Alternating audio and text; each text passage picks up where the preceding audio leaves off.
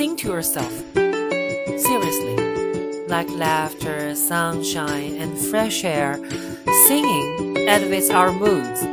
Studies have shown that singing triggers a release of endorphins, which are the body's natural way of chemically relieving pain and stress. When we are happier, we get more done. This might be why Snow White likes to whistle when she works. Visualize your success.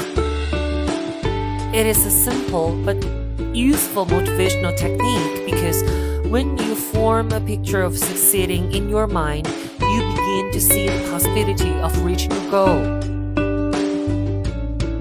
Keep a goal diary. Writing down your goals and reflecting regularly on their process helps you to both focus on the desired outcome and holds you accountable. While financial stability is the only one quantifiable way to measure success, find a study buddy.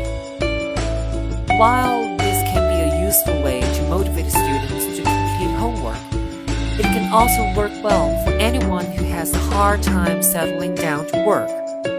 While this might not work for everyone, I've always found that glancing up now and then to make a comment about something I've read does more than allow for a break in the action.